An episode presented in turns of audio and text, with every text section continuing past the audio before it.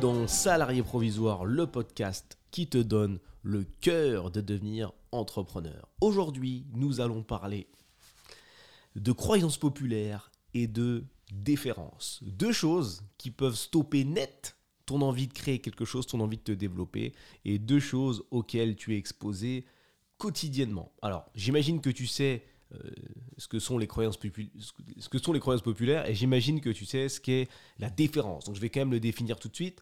Croyances populaires, c'est les petites choses, des petites croyances sur lesquelles on s'appuie sans vérifier. Je peux t'en donner une parce que j'en ai, ai, une qui est, qui est, là, qui est toute fraîche.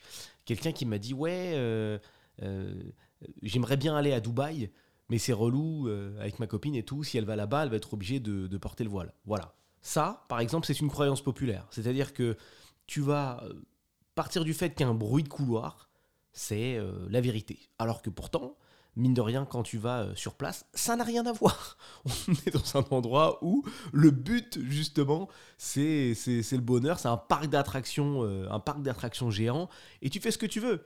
Si tu veux porter le voile, tu le portes. Si tu veux pas le porter, tu le portes pas. Tu fais ce que tu veux. C'est vraiment en mode endroit euh, full liberté. Voilà. Donc euh, croyance populaire. Tu fais des commentaires sur quelque chose que tu ne connais pas en vrai et tu parles du fait que ce que tu as entendu est forcément parole d'évangile. Le point numéro 2, c'est la déférence. Alors la déférence, aïe, aïe, aïe, aïe, aïe, aïe. C'est le respect donc ça, tout est une question de formatage et d'habitude. C'est le respect que tu estimes devoir à quelqu'un en fonction de son métier. Et c'est plutôt cohérent sans être cohérent en fait. Hein. C'est plutôt logique, mais en fait c'est pas si cohérent que ça. Exemple, tu as un pote avocat, ok, qui va te, donner euh, un conseil sur de la nutrition, donc quelque chose qui n'a rien à voir avec son, métier. Mais au vu de la superbe de son métier et au vu de la hiérarchie, enfin de la position de son métier dans les hiérarchies des métiers, euh, euh, on va dire en France, hein, je vais me limiter à la France, tu vas avoir plus tendance à l'écouter parce qu'il est avocat. Alors que ça n'a rien à voir. Et le comparatif que tu devrais faire, c'est c'est un humain qui est en train de me conseiller sur un truc qu'il ne connaît pas. Et ce qui est le pire, c'est qu'il y en a vraiment qui, qui, se prennent pour des dieux et qui se mettent à conseiller tout sur tout le monde dans tous les sens parce qu'ils sentent bien qu'on les écoute d'une manière un petit peu plus, euh, un petit peu plus précise qu'avant, avant euh, avant qu'il n'ait cette fonction. Enfin bref, si tu veux monter un business, et qu'un ami te dit Ouais, moi aussi je voulais monter un business, mais mon avocat m'a déconseillé de le faire. Il connaît un gars qui est ruiné maintenant. Dans cette phrase, il y a tellement de choses qui vont te freiner. Donc la déférence automatique, avocat, c'est un ami en plus, donc c'est quelqu'un de confiance.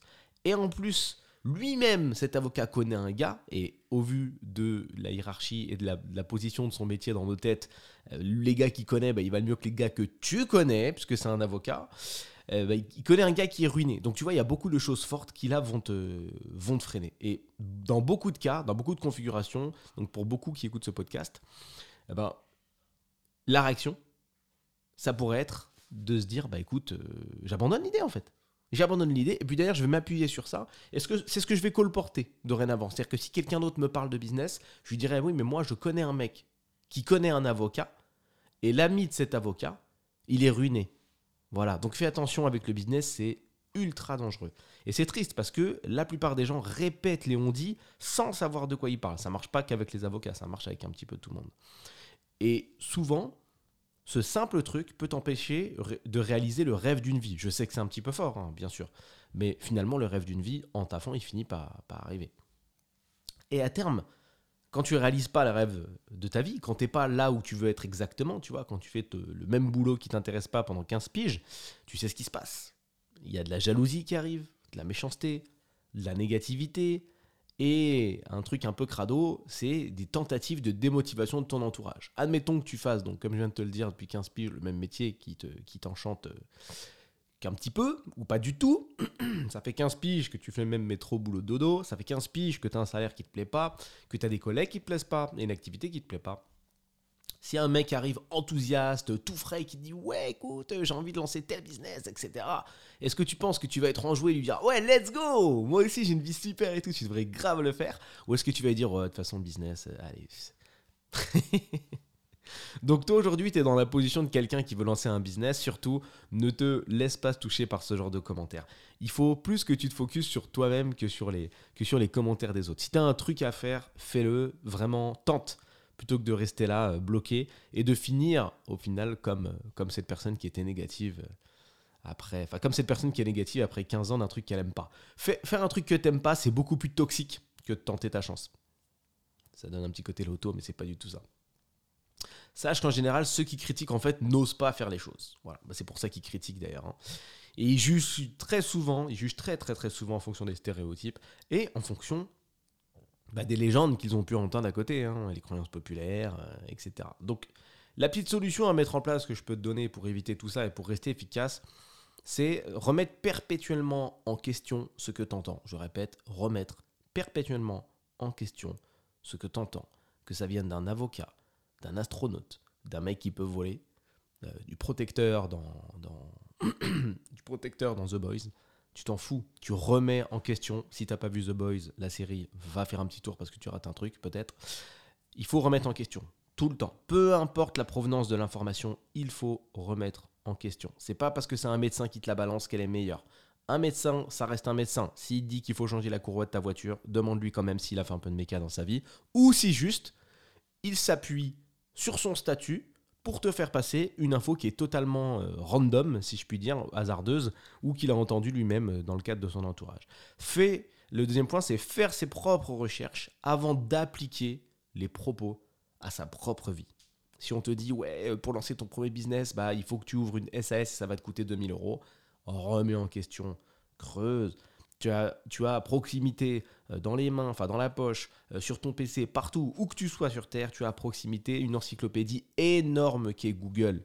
Va consulter, va vérifier, fais tes propres recherches avant d'appliquer bêtement, qu'importe la provenance du conseil, sauf si la provenance est ultra avérée. C'est-à-dire que si tu demandes des conseils sur le business et qu'en face de toi, tu as quelqu'un qui est un vrai entrepreneur, admettons que tu es, tu es des conseils, tu demandes des conseils sur l'entrepreneuriat, en face de toi, tu as ce gars qui est un vrai entrepreneur. Attention à vrai entrepreneur, il y a une nuance. Je te parle pas d'un gars qui a commencé avec, euh, avec 100 000 euros dans la poche directe ou un million ou qui descend d'une famille qui a full thune. Pour moi, ça, c'est pas des entrepreneurs. Tu vois. Quand tu commences ta vie avec un bump comme ça et que tu dis, ouais, t'inquiète, j'ai une société qui tourne à plusieurs millions, tu creuses un peu, le gars, il est pas, pas, du tout parti de zéro. En fait, il, il s'est juste assis dans le fauteuil du patron quand il a remplacé son grand-père. Ça marche pas. Moi, je te parle d'un vrai gars qui est entrepreneur, qui a créé des choses, qui a galéré, qui est parti de zéro.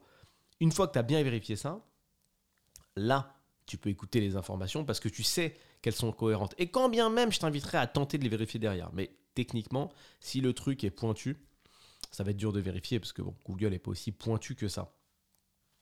Ce que je peux te donner comme référence et qui peuvent te montrer à quel point c'est pas parce que tu as un statut que forcément tu es le meilleur humain, parce que je t'assure que c'est comme ça qu'on le perçoit. Si un mec, euh, je te fais le test en soirée, tu, peux t'amuser à faire ça et à dire écoute, tu vois les grébins Ouais, c'est un, un, avocat. ok?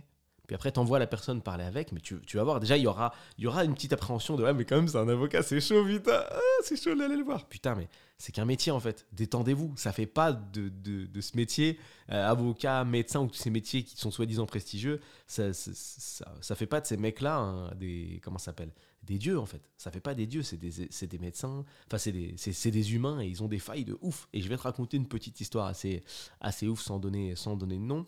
J'ai travaillé avec euh, un, avocat de haut niveau, je vais pas citer la ville, on s'en fout, mais solide, solide, gros contact, etc. Et c'est d'ailleurs lui qui m'a permis de voir que, enfin, qui a validé tout ça en fait, que la déférence, il fallait vraiment pas l'appliquer.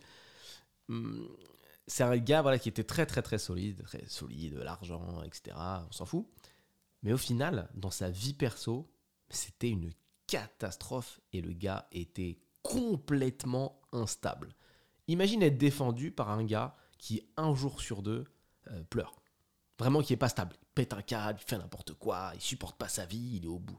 Comment tu peux organiser une défense correcte en étant complètement ouf? Et c'est un mec qui prenait, genre, c'était en mode des honoraires de ouf, quoi, quasiment 1000 euros de l'heure. C'était malade.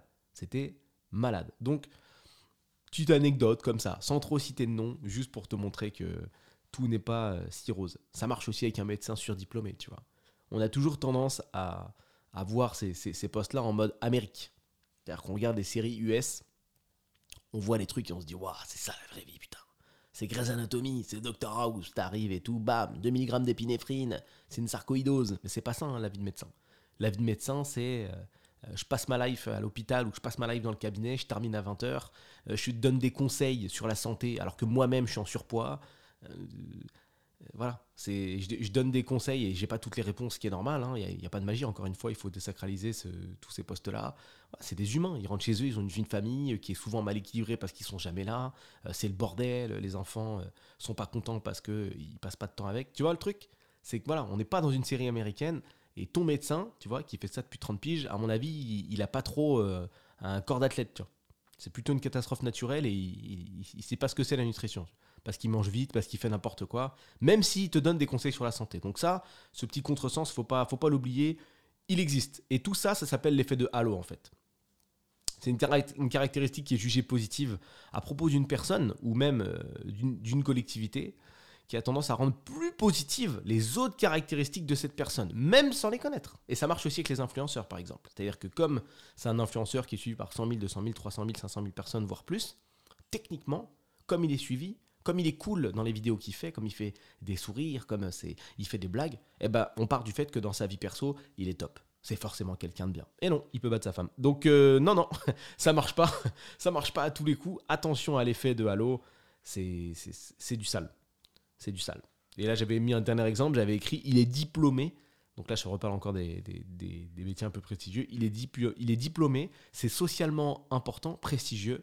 C'est un argument d'autorité, donc c'est forcément quelqu'un de bien. Et non, ça marche pas non plus.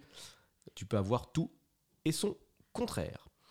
Sache que la réussite est limitée par les croyances et je terminerai sur ça. En pensant petit, on fait petit. Si tu penses à un petit business, tu feras toujours petit. Si tu crois pas, tu feras toujours petit. Et euh, le dernier conseil que je peux te donner, c'est vraiment de lâcher prise. Si tu as envie de faire quelque chose, vas-y, lance-toi, arrête de douter, parce que le temps passe, et c'est le seul truc que tu pourras jamais rattraper.